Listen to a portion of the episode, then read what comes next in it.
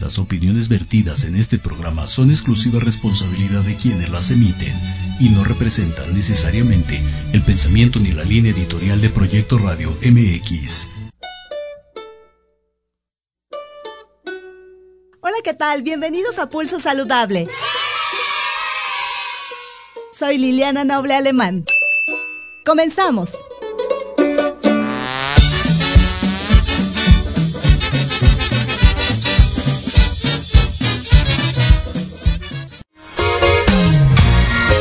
Saludable, cuidando tu estilo y forma de vida. Un programa diseñado especialmente para ti que te ocupas de tu salud. Conduce Liliana Noble.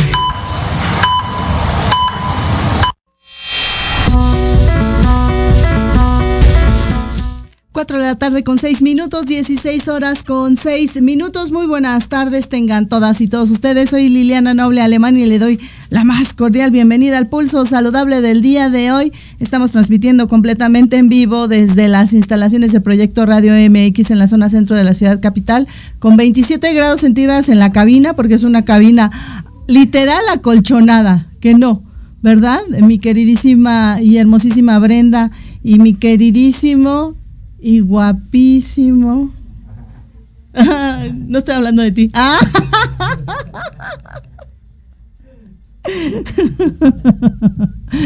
A ver, adivinen quién es. te voy a decir, levanta la mano. No hay forma de que te vean, no hay forma de que los vean, ¿verdad?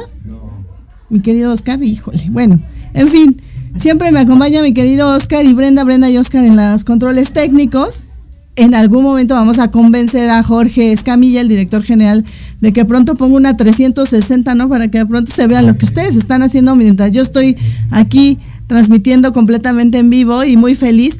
Y les quiero compartir que tenemos un programa bastante interesante. Vamos a platicar sobre la, tecnología al alcance de la salud y de qué forma está ayudando a contribuir a hacer mejoras.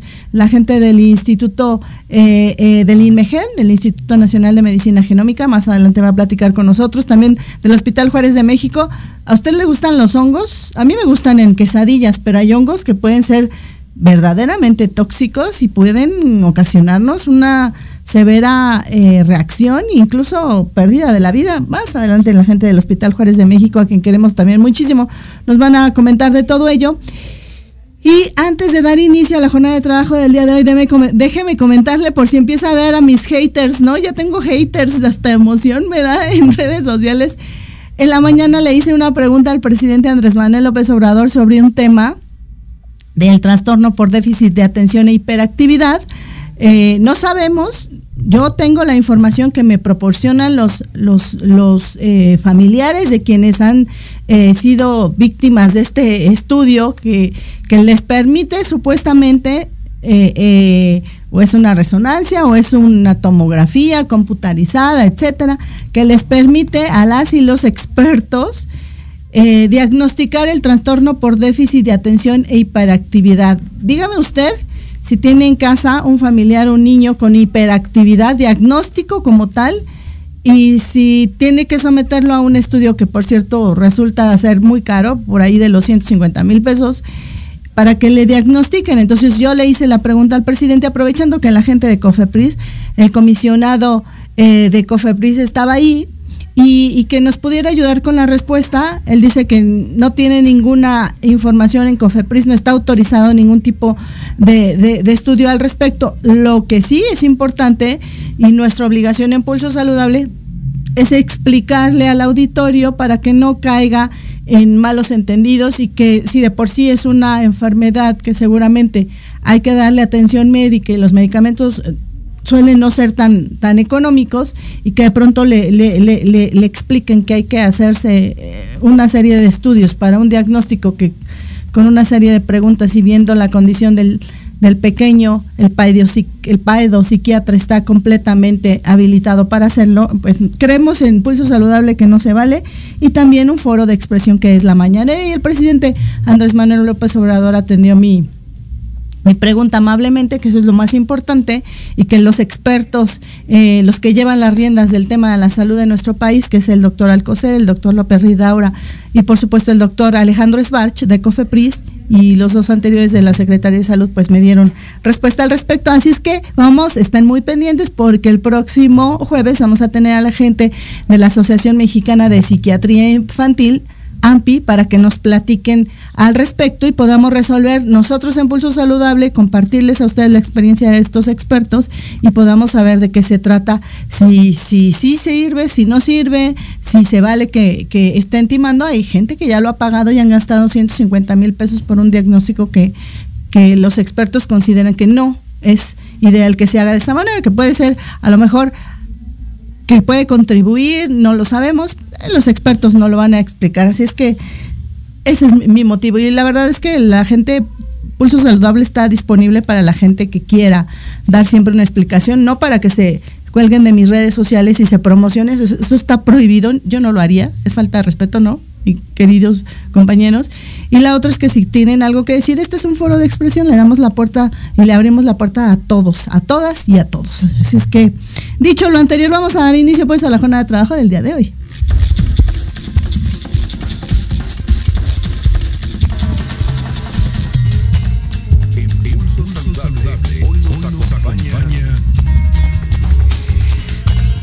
De la tarde con 11 minutos, 16 horas con 11 minutos en la ciudad capital. En la mañana se sentía como calor, ¿no? Pero pues yo llegué a Palacio Nacional así como usted me ve, con mi blusita, pero de repente, ay, sí se sintió el frío y qué bueno que traía chamarrita, porque si no, hubiera estado sintiendo de verdad lo que, lo que es el, buen frío.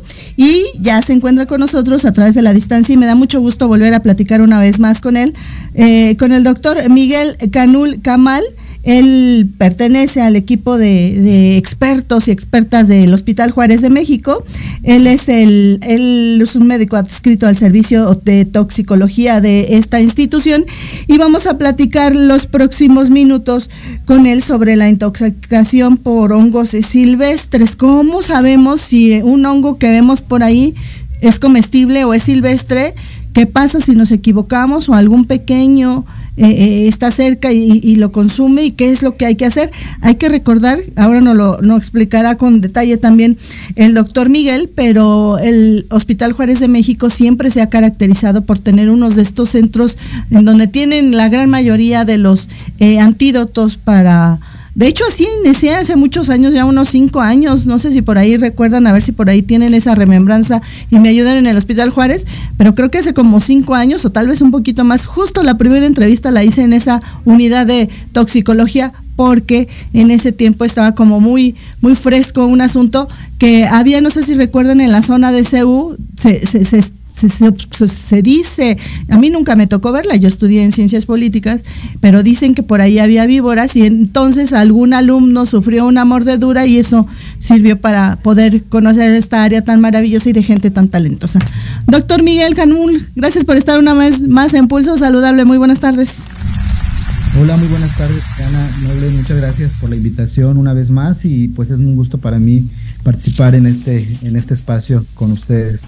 Eh, sí, definitivamente el tema de, intoxicaciones y envenenamientos, tanto por plantas, por hongos o por animales, es un tema pues muy, muy este que da para mucho, porque a pesar de que y creemos que a veces no podemos estar expuestos a pesar de que estamos aquí en la Ciudad de México. Siempre hay casos, como usted bien comentó, en el que a veces en la escuela, en un terreno baldío, en un jardín, en un parque público, puede darse estas exposiciones. Y bueno, este tema que usted comenta de, de envenenamientos por hongos, este, es algo también importante porque muchas de las situaciones por las que se da esto es por equivocación. Eh, la mayoría de las personas que llegan a consumir hongos eh, lo hacen con fines pues de alimentación, cuando es la época en la que se da mayormente este, esta recolección de hongos cuando no se tiene la experiencia, cuando desconocemos de alguna manera las características que puede tener un hongo, incluso a veces hasta una persona que podemos creer que es experta al momento de recolectar un hongo por una característica específica puede no puede diferenciar de manera adecuada a estos, pues puede cometer el error de comer el hongo y pues posteriormente presentar algunas manifestaciones en cuanto a un envenenamiento. Y esto es muy común sobre todo en los niños en los niños, este, o incluso ha habido casos aquí en el Hospital Juárez donde familias enteras se han llegado a intoxicar por hongos venenosos y lamentablemente en algunas eh, en algunos casos también han llegado a fallecer estas, estas personas. Y, la verdad, ahorita que usted mencionaba toda esta relatoría, doctor, me hace pensar en estas mujeres que bajan de estos maravillosos pueblos mágicos a las ciudades capitales los domingos, que siempre son domingos de plaza, y uno ve cualquier cantidad de, variedades de hongos, eh, setas entre ellos también, y uno siempre está confiado de que ellos son los expertos recolectores y saben, saben cuáles, pero pudiera ser también que, que, tengan alguna equivocación o ellos mismos al contacto o, cualquier, eh, digo, eh, los errores siempre pasan y, pudieran ser sujetos de, de, una intoxicación. ¿Ahí qué procede? ¿Qué es lo que sigue, doctor? Sí, sí, aquí en México, como hemos dicho, es muy común que, este, que haya ferias incluso donde se recolectan hongos de eh, mercados donde se expenden o se venden este tipo de, hongos. Em, como, como bien comenté, una persona experta o con cierta experiencia tal vez los puede identificar, pero dentro de toda esa gran variedad, hasta con un hongo que de repente pueda estar dentro de la gran cantidad de hongos que recolectan, pudiera llegar a generarse un envenenamiento importante.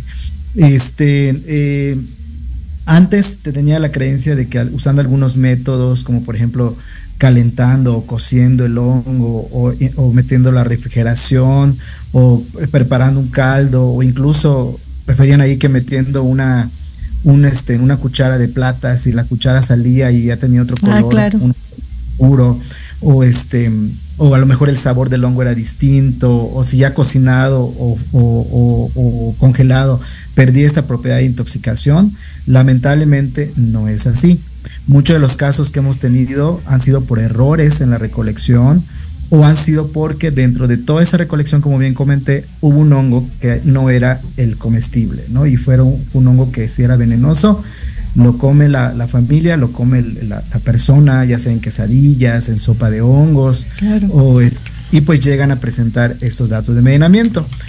¿Cuáles son estos datos de envenenamiento? Va a depender del tipo de hongo que se consuma. Aquí en México el hongo más letal nos va a generar daño hepático. O sea, el paciente puede requerir incluso un trasplante hepático cuando el daño ya es importante. Eh, en este caso, el hongo que es hepatotóxico, así nosotros le comentamos cuando hay un daño a nivel del hígado, es un hongo que, pues, característicamente es un hongo grande, es un hongo que parece un champiñón porque es de color blanco, pero es de gran tamaño.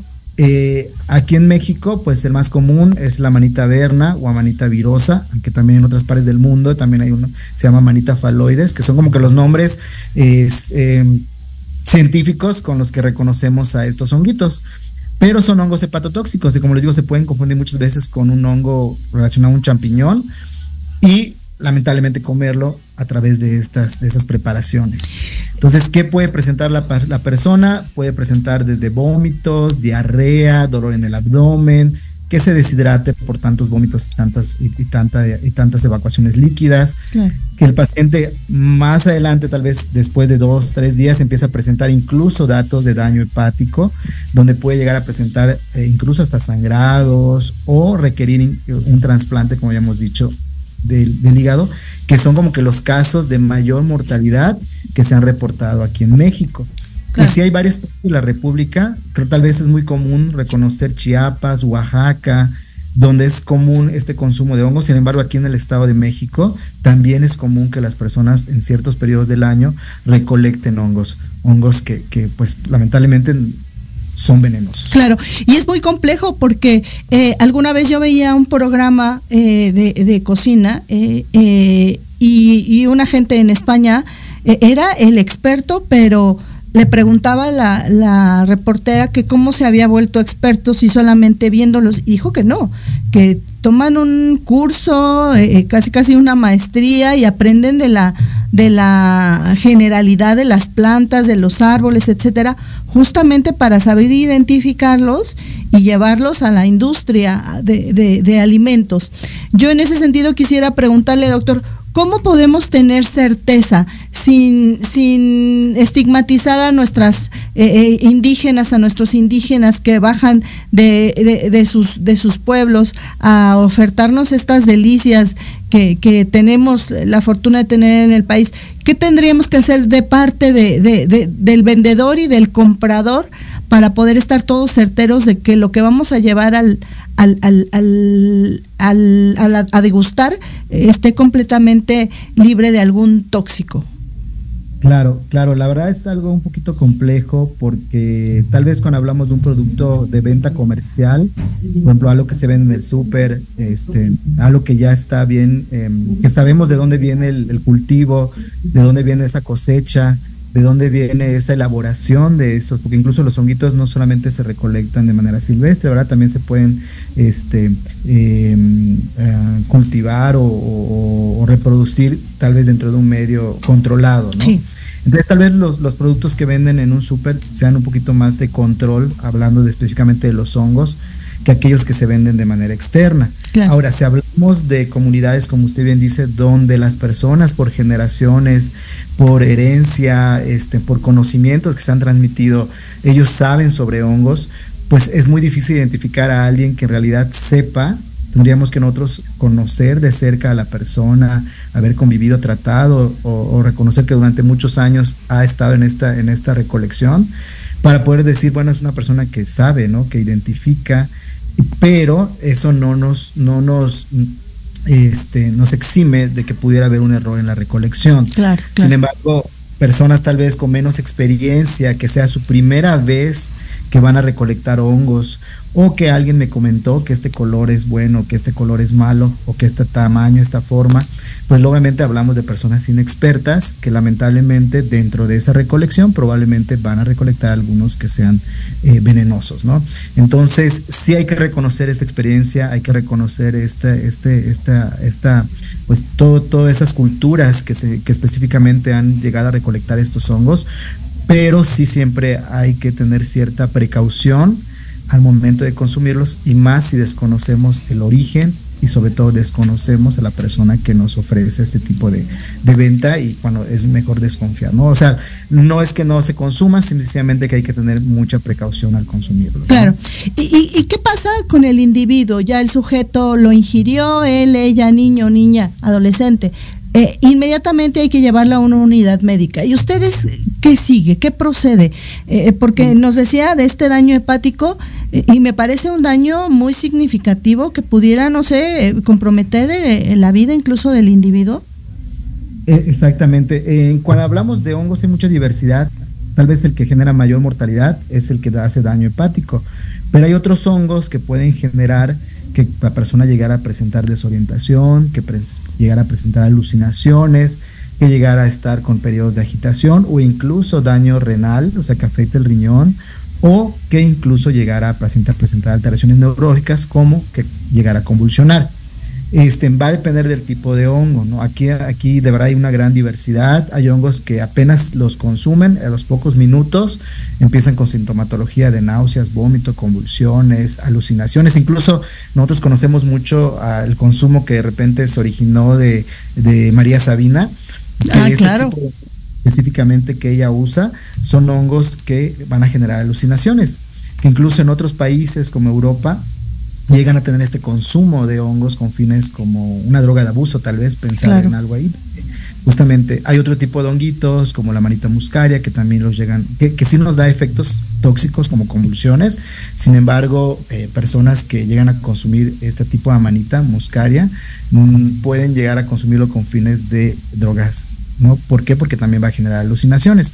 Entonces hay una gran variedad de honguitos, o sea, desde, como les digo, puede presentar alteraciones gastrointestinales, náuseas, vómito, alteraciones neurológicas, alteraciones renales, hepáticas y cuando nosotros tenemos el antecedente de que hubo consumo de un platillo elaborado con hongos y después de consumirlo empezamos con alguna sintomatología que tal vez no es algo común después de consumir algún tipo de alimento, en ese momento, aunque no estemos seguros que fuera por el hongo, pero ante la sospecha tendríamos que ir a una valoración médica. Claro. Eh, eh, este, eh, entonces, cualquier sintomatología posterior al consumo de hongos si tenemos una sospecha, hay que acudir. No hay que pensar, voy a tomar un remedio casero, voy a esperar a ver si me pasan los vómitos, la diarrea. No.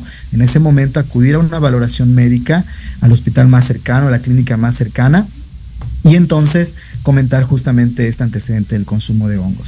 Ahora, es, es, tiempo dependiente muchas de las situaciones por las que se dan las complicaciones. ¿Esto qué significa? Que si identificamos a tiempo esta situación de consumos de hongos venenosos, hay un tratamiento que se puede establecer y que puede ser benéfico para el paciente y evitar justamente unas complicaciones mayores. Entonces, bueno, aquí en el Juárez de México afortunadamente contamos con este centro toxicológico desde el 2007 que, que, se fundó, pues prácticamente se han atendido a muchos casos, tanto intoxicación por hongos como otro tipo de intoxicaciones, y bueno, este, ha dado buenos resultados. Entonces, eh, eh, no es como promoción, pero al fin y al cabo tenemos una unidad que nos puede ayudar a, tratar estos padecimientos. Entonces hay que, si están cerca ustedes de la ciudad, o aunque no estén cerca y que sea a lo mejor algún traslado de alguna unidad cercana a la Ciudad de México, pueden llegar aquí al Hospital Juárez sin ningún problema. Doctor, ¿y sería recomendable, así como alguna vez nos explicaban ahí en esta unidad, que si algo te pica, te muerde, te araña y te genera cierta reacción, sería lo ideal eh, tomarle la foto o si lo puedes guardar en un frasquito y llevar la evidencia de, de, quien te produjo este, este daño, para ustedes es de mucha utilidad. En el caso de estos, de estos, eh, de estos elementos como los hongos, también sería esa una, una buena forma de decir, bueno, me comí esto, esto fue lo que me consumí y este es el daño que estoy presentando o no importa. No, definitivamente algo que nos da la pauta en cuanto al diagnóstico es el antecedente del consumo y si hay evidencia del hongo que se consumió, para nosotros es, pues es genial, es lo más importante, porque tenemos evidencia del, del, del, hongo que, que, fue el que consumió y de en base a las características podemos nosotros determinar qué tipo de sintomatología o complicación puede presentar el paciente. Entonces, ya sea a través de una imagen, de una foto que ustedes le tomen al honguito que consumieron, o si ya lo cocinaron y ni así cocinado, nos quieren traer una muestra de, ese, de esos hongos que cocinaron sin ningún problema. O sea, es de mucha ayuda el hecho de ver y, las características del hongo, incluso hasta con los animales de ponzoña, que ahí es mucho más complicado porque pues si después de una mordedura, una picadura un animal de ponzoña, como puede ser un alacrán, una araña, una serpiente, es más complicado que alguien lo pueda tocar porque puede volver a tener una segunda mordedura o picadura. Aquí lo que recomendamos es tal vez ver las características del animal, describirlas de manera adecuada o tomarnos una foto o tomar una foto del animal. O en, lamentablemente en muchas ocasiones pues ya los matan que no es lo más correcto pero bueno si llegara a ocurrir pues tal vez el animalito de esa, de esa manera pues también nos los pueden traer para poder observar qué características tienen. Claro. en el caso de los hongos habla de la misma manera. Doctor, ustedes ahí en el hospital, hospital escuela, un hospital eh, eh, de, no solamente en, esa área, son una institución en donde albergan a pacientes de todas las entidades de nuestro país. Eh, ¿Tienen alguna estadística de esta intoxicación por hongos silvestres? ¿Cuál es la incidencia o, prevalencia? ¿Con qué frecuencia ocurre? Sí, este, afortunadamente no es de las eh, intoxicaciones y envenenamientos más comunes que se puedan dar, por lo menos en nuestra región, que es la Ciudad de México. Eh, lo más común que se da son eh, envenenamientos por, intoxicaciones por, ingesta de medicamentos, por animales de ponzoña, no mordeduras de, eh, serpiente, picaduras de alacrán, mordeduras de araña. Esa es como nuestra población un poquito que vemos de mayor frecuencia, igual lo que es la ingesta o exposición a plaguicidas. Eh, en relación a las plantas y los hongos, no es un porcentaje muy grande, es menos del 5% de nuestra población. Sin embargo, los pacientes que llegan por este tipo de envenenamientos, sí son pacientes que requieren un manejo hospitalario, son pacientes que van a tener una gravedad significativa y por lo tanto, a pesar que sea una cantidad menor a lo que recibimos al año, pero las complicaciones sí son importantes. Entonces hay pacientes que sí llegan a una valoración médica y a una hospitalización y hay pacientes que a veces no llegan y se quedan en su población o en su centro de salud y lamentablemente llegan a fallecer. Entonces sí, sí el porcentaje es menor al, 5%. Por ejemplo, el año pasado de toda la estadística habremos tenido aproximadamente de 4 a 5 casos de envenenamientos por hongos venenosos que han requerido hospitalización porque hay, hay cuestiones en donde a veces se da un manejo ambulatorio vigilancia y se pueden retirar a su domicilio. Pero sí, de los que hemos tenido de mayor gravedad, sí. Incluso ha habido fallecimientos, como bien ya comenté, por ese tipo de exposición. Y tiene que, influye mucho finalmente, doctor, la cantidad de, toxina que ingresó al cuerpo y la edad ah. eh, o el género. Sí, sí, los grupos de riesgo que pueden llegar a presentar mayores complicaciones son los niños, sobre todo aquellos menores de 5 años, los adultos mayores o aquellas personas como embarazadas o aquellos que tienen alguna enfermedad agregada como diabetes, hipertensión, algún daño hepático y agregado, algún daño renal, porque estos pacientes por el simple hecho de tener ya una enfermedad agregada se puede agudizar o complicar aún más por este tipo de exposiciones. Y bueno, niños y adultos mayores que son los extremos de la vida siempre son los pacientes que más se pueden complicar por algún tipo de intoxicación. Entonces, estos son los grupos de mayor riesgo, son los que tienen que recibir una atención de manera inmediata y oportuna para evitar justamente estas complicaciones. Muy bien, doctor, ¿algo más que considere de importancia mencionar en este tema de la intoxicación con hongos silvestres en esta tarde aquí en Pulso Saludable? Pues solamente que hay que tener mucho cuidado, todos estamos expuestos, ¿verdad? Todo va a depender de la dosis, como bien comentaba Paracelsus, que decía que todo es tóxico dependiendo de la dosis. Lamentablemente, a veces hasta con consumir un honguito puede ser demasiado tóxico, eh, hasta como comer solo un pedacito. Eso no lo podemos determinar, depende de la respuesta de cada paciente y de qué cantidad consuma, ¿verdad? En relación a los hongos. Pero bueno, es algo que todos estamos expuestos. Aquí lo único que nos queda es prevenir, prevenir y en caso de presentar algún síntoma, acudir de manera inmediata a una atención y a una valoración médica. Entonces estamos abiertos a, que podamos recibir en caso de alguna sospecha a este tipo de pacientes, tanto de manera hospitalaria como de manera externa.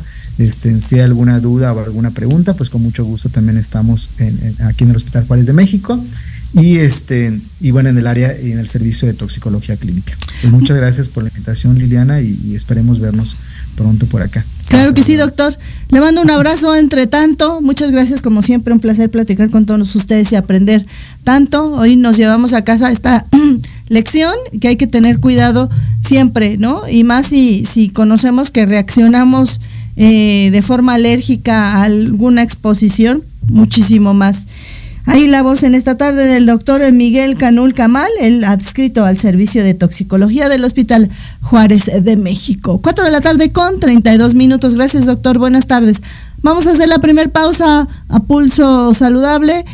También vamos a tener deportes y nos va a platicar Jorge Negretes, Negrete sobre qué tal el Super Bowl. Estuvo el partido buenísimo, ¿no? Aunque te odio, Mahomes, porque ganaste a mis cuervos, pero Qué bueno que le ganaste a los Patriotas. Pausa, vengo.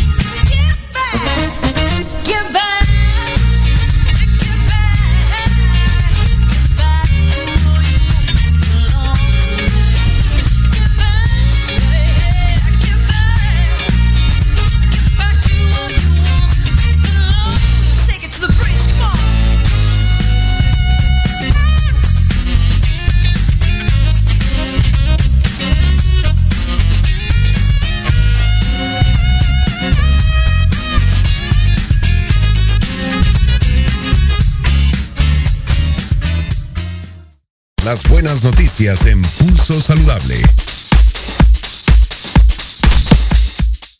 4 de la tarde con 35 minutos de este día 13 de febrero del año 2024, la temperatura 27 grados centígrados. Me preguntan que qué hay en la mesa corazones, porque mañana es 14 de febrero. A ver si se ponen guapos, ¿no, chicos? Dicen que no, híjole, qué mala onda. Eh, ya se verá el jueves. ya se verá de este lado el jueves también. ¿No? Es día del amor, pero también de la amistad. Así es que, como decían en Profeco antes, creo que a ustedes no les tocó, chicos, porque son muchísimo más jóvenes que mi juventud, ¿no? Pero antes había un eslogan de Profeco que decía regale afecto, no lo compre. Creo que todavía está vigente, ¿no? Entonces, pero esa idea de regale afecto, no lo compres, es que pues, pues regalen afecto, ¿para qué compran? ¿No? Y ya se encuentra con nosotros a la distancia el doctor Israel Aguilar Ordóñez, él es jefe de supercómputo en el Instituto Nacional de Medicina Genómica, usted lo conoce como INMEGEN, y vamos a platicar con él los próximos minutos sobre la bioinformática al servicio de la ciencia. En la información que me mandaban, dice que, que por ejemplo, esta bioinformática busca responder preguntas diversas como la variabilidad de los microRNAs o la diversidad de los tipos celulares en el intestino de pacientes con diferentes patologías. Es decir, la tecnología al alcance de la ciencia y juntas hacen este match perfecto, esta combinación perfecta para poder resolver eh, eh, las dudas más más o las hipótesis más eh, eh, crecientes que se tienen en esta institución y sobre todo en los científicos y qué bueno que esto se encuentra al alcance de las y los mexicanos en este y seguramente en otras instituciones. Así es que, doctor Israel, gracias por estar con nosotros en Pulso Saludable. Muy buenas tardes. Buenas tardes, muchas gracias por la invitación. Y sí, como bien lo, lo mencionas, eh, es muy interesante cómo la tecnología ayuda a responder estas preguntas. Quizá lo más interesante de todo es que las preguntas no son nuevas, son las mismas preguntas que han tenido los biólogos y filósofos naturalistas desde hace siglos. Simplemente ahora las computadoras nos ayudan a responderlas de manera muy, muy rápida. Muy bien. Y, y, y, me, te veo muy joven, entonces me, me permites hablarte de tú sin perder claro. seguramente eh, eh, eh, la intención y por supuesto el respeto, pero me, me hace preguntar, veo por ahí algunas partes de, de, una computadora y bueno, veo que, que, todo este tema de la ciencia en algún momento no solamente está pensado para que podamos ver planetas y ser testigos de lo que es cómo se va transformando la materia, sino también en el área médica. ¿Qué tan útil, de cuánto echan mano las y los investigadores en el Instituto Nacional de Medicina Genómica de estos eh, biodatos que se pueden ir conformando y cómo les va resolviendo justamente estas dudas o, se las va eh, eh, generando un poco más, más robustas, pero también con varias aristas para darle solución a tantos temas que tienen que ver con la salud de los seres humanos. Sí, la verdad es que en un instituto como el, el, Instituto Nacional de Medicina Genómica, las computadoras son esenciales. Yo tengo aquí un par en casa y estas son computadoras de casa como digamos la gente normal, el civil, eh, podemos encontrar estas computadoras en las tiendas. Claro. Eh, incluso estas computadoras pueden servir para hacer ciencia, para analizar datos clínicos, para analizar datos biológicos, etcétera. Pero en el, en el particular caso de Inmegen, el departamento en el que yo estoy adscrito, que es el departamento de supercómputo, nosotros tenemos computadoras más grandes. Y por más grandes me refiero a quizá que hacen cuatro veces lo que una computadora de, casa, ¿no? Pero tenemos muchas de esas. Entonces tenemos la capacidad de procesar desde miles hasta millones de datos. Eh, ¿Qué tipo de datos? Pueden ser muy variados. Puede ser a lo mejor una encuesta con 100 mil pacientes históricos desde hace 30 años que reportaban masa corporal, este, glucosa en sangre, etcétera, etcétera, etcétera. Y eso lo podemos procesar rapidísimo pero particularmente para lo que hace Inmegen y de donde viene la palabra medicina genómica es eh, en los últimos 10 años, un poquito más, los últimos 20 para acá, eh, la medicina a nivel mundial dio un salto muy grande. Y fue eh, el hecho de que ahora los pacientes, en teoría, tienen la capacidad, las instituciones médicas, de secuenciar el genoma del paciente o partes del genoma del paciente. Entonces, lo que se puede lograr es tratar de buscar eh, refinar la medicina dirigida a cada paciente. A eso se le llama medicina personalizada. Y por refinar la medicina me refiero a qué eh, prueba de diagnóstico es la mejor para esta persona. Eh, ¿qué, medicamento le queda mejor a esta persona de acuerdo a, su genoma, ¿no? Si lo piensan un poco, la medicina ha funcionado por muchos años eh, enseñándole a los médicos a recetar y a mandar las pruebas que funcionan para la mayoría de la población. Sí, como general. a veces uno puede no caer en esos rangos de la mayoría, ¿no? Pero bueno, eh, asumimos que parte de ese mismo tratamiento nos funciona, etcétera, ¿no? El futuro de la medicina, y, ahí viene la medicina genómica, es que en teoría me van a poder dar el medicamento que mejor me va a mí de manera personal. Y eh, para lograr eso, tienen que conocer mi genoma, ¿no?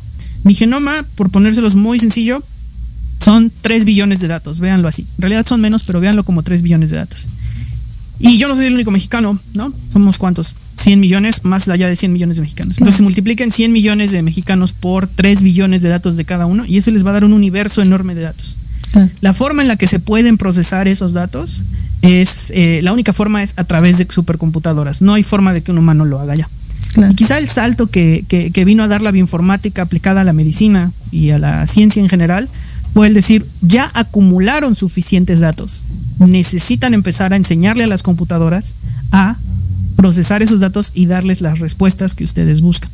En México aún no tenemos esquemas eh, directos de medicina personalizada. Eh, para que eso se logre necesitamos todavía hacer más investigación de la población en general. Se necesita todavía un poco de, inversión en infraestructura. No es algo barato secuenciar eh, pacientes, pero cada vez es más barato. Y también se necesita capacitación. Cada vez yo veo más médicos genetistas, sobre todo jóvenes, que están más abiertos a recibir estas tecnologías y a decir, ah, ok, mira, nos dan eh, 3 millones de datos de cada persona, vamos a ver qué es lo más relevante. Y esos mismos médicos genetistas están capacitados para interpretar ese tipo de reportes, ¿no? Creo que ese es un poco más difícil si tomamos un médico genetista de hace 50 años y le entregamos un reporte con 3 millones de, datos, va a decir esto qué, o sea, a mí dame rangos, ¿no? Dame rangos y dime sí o no. Eh, entonces, al mismo tiempo que se acumulan los datos, que entrenamos máquinas para que analicen los datos, de cierta manera los datos, las respuestas que nos dan las máquinas hacen que nos entrenemos a nosotros, a las nuevas generaciones de médicos y científicos, a entender fácilmente lo que está sacando la computadora. Porque al final eh, la interpretación la tenemos que hacer los humanos. La computadora no puede cargar con esa responsabilidad. Claro.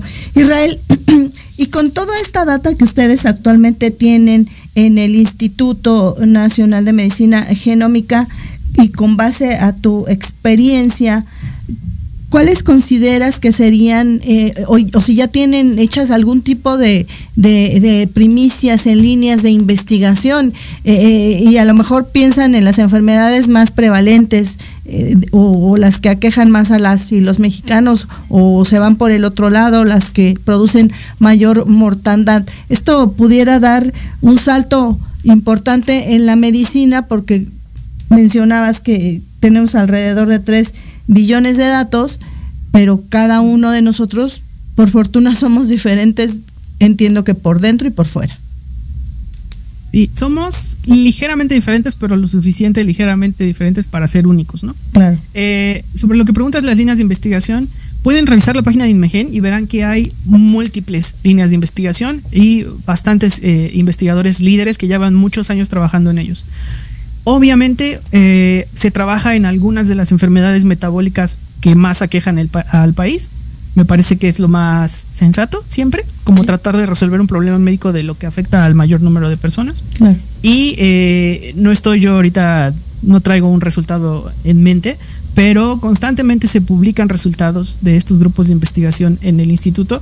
Y básicamente la belleza de esto es que son resultados aplicados o aplicados, eh, obtenidos y relevantes para la población mexicana. Porque este tipo de estudios basados eh, en, genomas para obtener respuestas de medicina genómica, se hacen mucho también en otros países, sobre todo en países con más capital de inversión, como Estados Unidos y países de Europa. Sin embargo, por la misma forma en la que funcionan los genomas, quizá las respuestas que se obtienen en esos países no son directamente relevantes para nuestra población. La cosa padre de lo que ocurre en Inmegen es que los estudios se hacen con muestras de pacientes o personas mexicanas. Entonces, obviamente los resultados que se obtienen van a ser relevantes para nosotros. Claro, claro. Y, y, y no hay necesidad de estar comparando o tropicalizando o teniendo la experiencia de otras naciones eh, cuando al final pues no, no son tan aplicables no para, para la, la, población que tenemos acá. Sí, tiene, su valor también comparar. Obviamente, eh, cuando uno está explorando estas cuestiones, es uno, eh, cada persona, cada uno de nosotros, nuestros, valor, nuestros datos genéticos son un universo. Entonces, a veces, manipular tanta data a veces te da resultados que dices, esto está raro, o sea, ¿por qué este gen? ¿Por qué este gen se está activando si no tiene nada que ver con la patología? Entonces ahí vale un poco la pena a veces comparar con los resultados de otros países y decir, ah, mira, también le salió este gen. Tal vez no sabemos qué es, pero no es un error mío, o sea, porque está, está apareciendo como una señal de que está involucrado con alguna patología o fenotipo en otra población. Entonces tiene ese valor. Pero si lo pensamos realmente para eh, la aplicación de la medicina genómica, se tiene que hacer este tipo de estudios en México y lo que es más, en el futuro el análisis tiene que ser personal lo traen la palabra, es personalizado. Eh, ya en redes sociales preguntan, están muy interesados en, tu juventud, en tu experiencia, sobre todo seguramente tus pares. Eh, eh, ¿Participan médicos externos? ¿Hay alguna forma de que participen médicos externos de estas investigaciones o que se conjunten en, en, el INMEGEN o solamente están disponibles a, la comunidad de este instituto? Eh, lo primero es que recordarles que hay eh, una dirección de investigación en INMEGEN, entonces ahí están, ahí pueden comunicarse para los lineamientos eh, formales.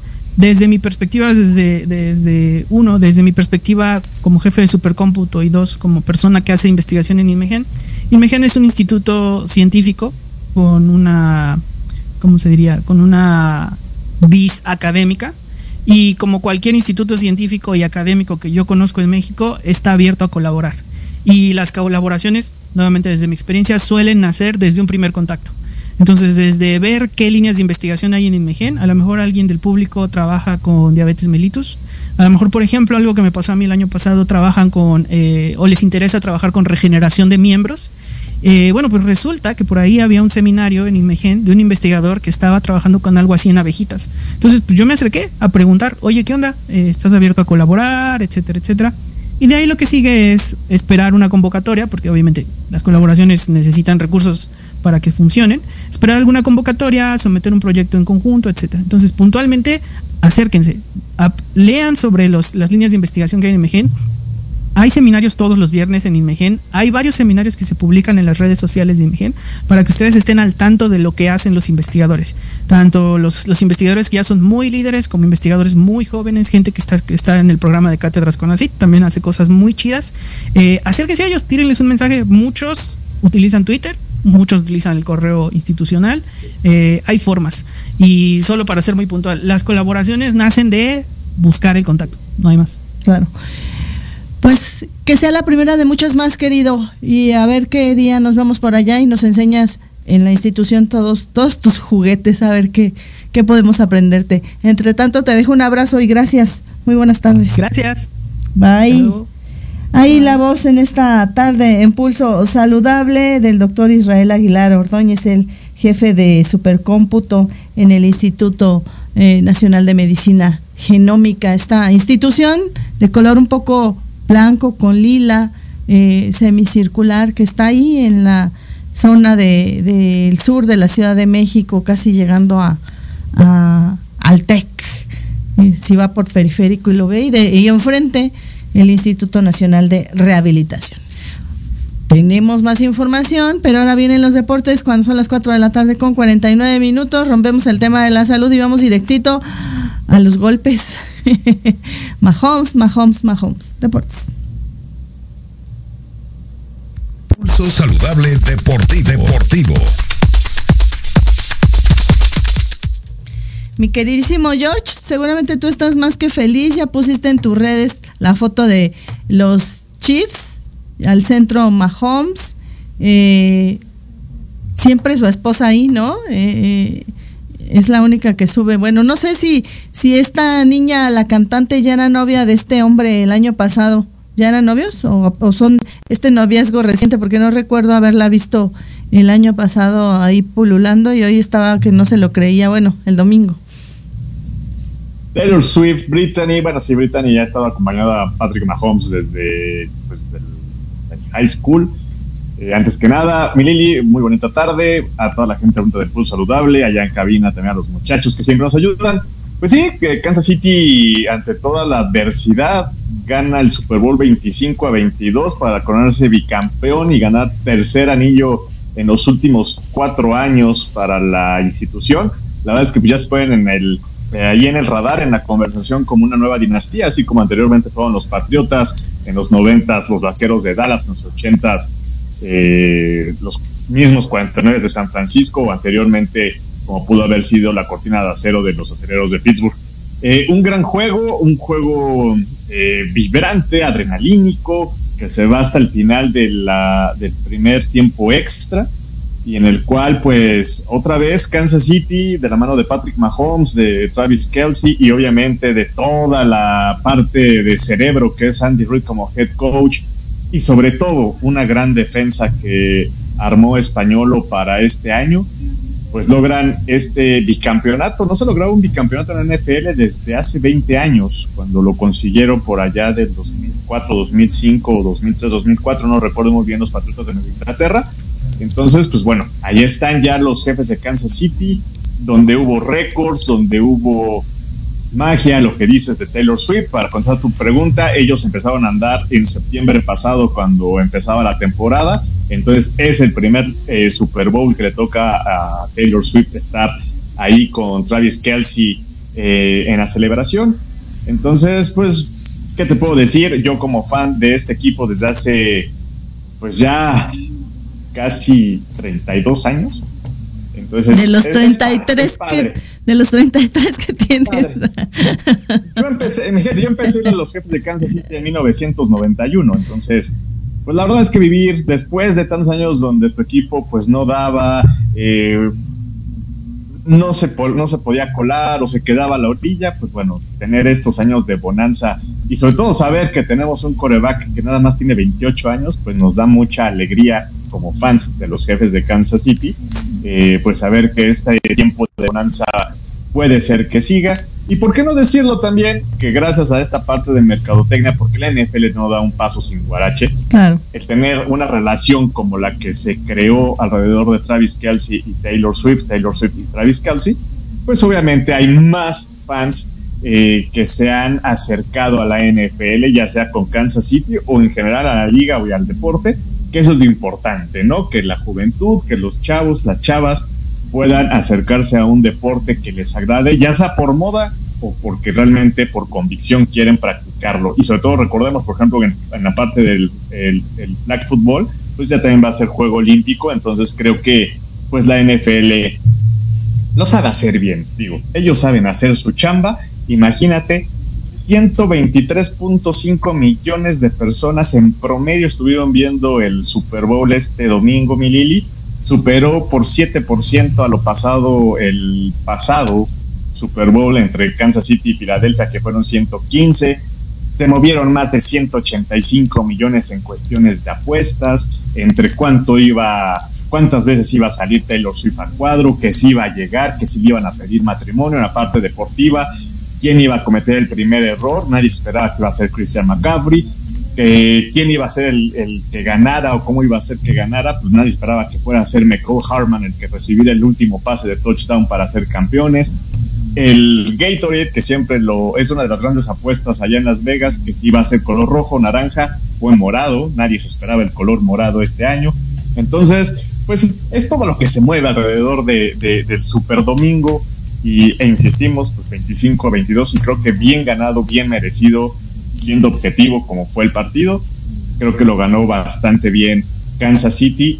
También aunado a que pues San Francisco creo que sí le pesó un poquito la novatez en dos puntos esenciales, que es el pateador con Moody, que aún así había roto el récord de el gol de campo más largo en un Super Bowl de 55 yardas. A la siguiente ofensiva eh, Harrison Butker de Kansas City iba a decir, quítate chavo, yo quiero tener ese récord y haría uno de 57, pero pues ahí está, ahí está, bicampeones, tercer eh, Super Bowl en los últimos cinco años y el cuarto en la historia de los jefes de Kansas City. Por otro lado, Melili también ya, ya regresó el fútbol, hoy hubo Champions League, el Real Madrid le gana 1-0 al RB Leipzig allá en Alemania y el Manchester City, actual campeón del el certamen, le gana 3-1 al Copenhagen, eh, o Copenhagen en Dinamarca 3 por 1. Mañana jugarían Real Sociedad en París y la Lazio va a estarle haciendo los honores al Bayern de München. Acá en México también hay Conca Champions.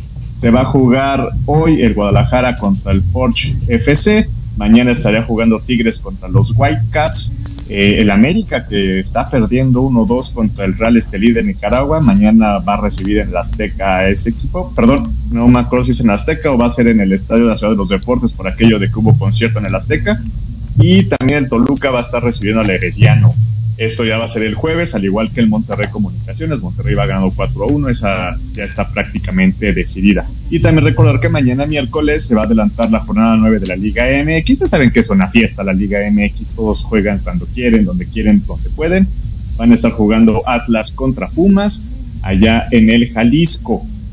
Eh, también recordar que la selección mexicana femenil sub-17 cayó en la final del pre-mundial ante Estados Unidos 4-0, pero maneras tiene su lugar asegurado para ir al mundial de la categoría.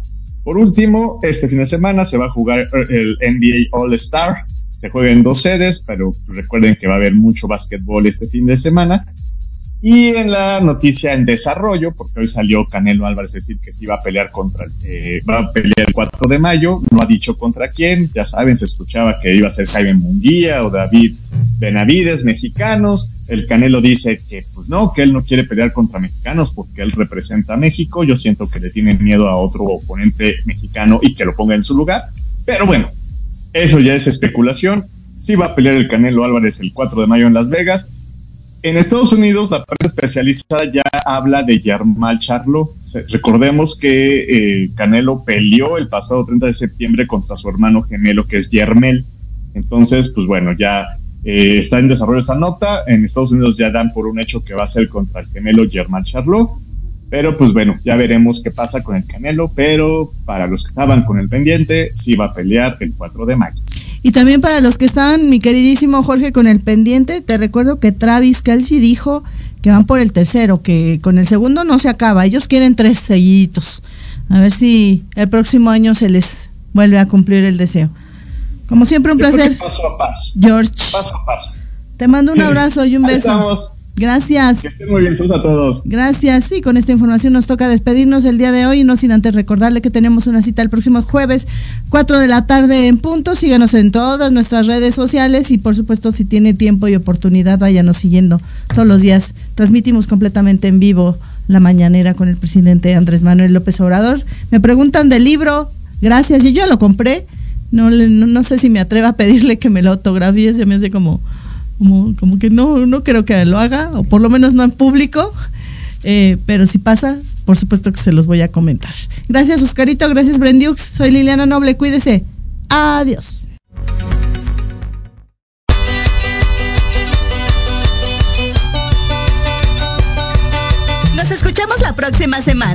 Entre tanto, síguenos en nuestras redes sociales, en YouTube y Facebook. Aparecemos como Pulso Saludable. Y compartan nuestro programa del día de hoy. Hasta la próxima.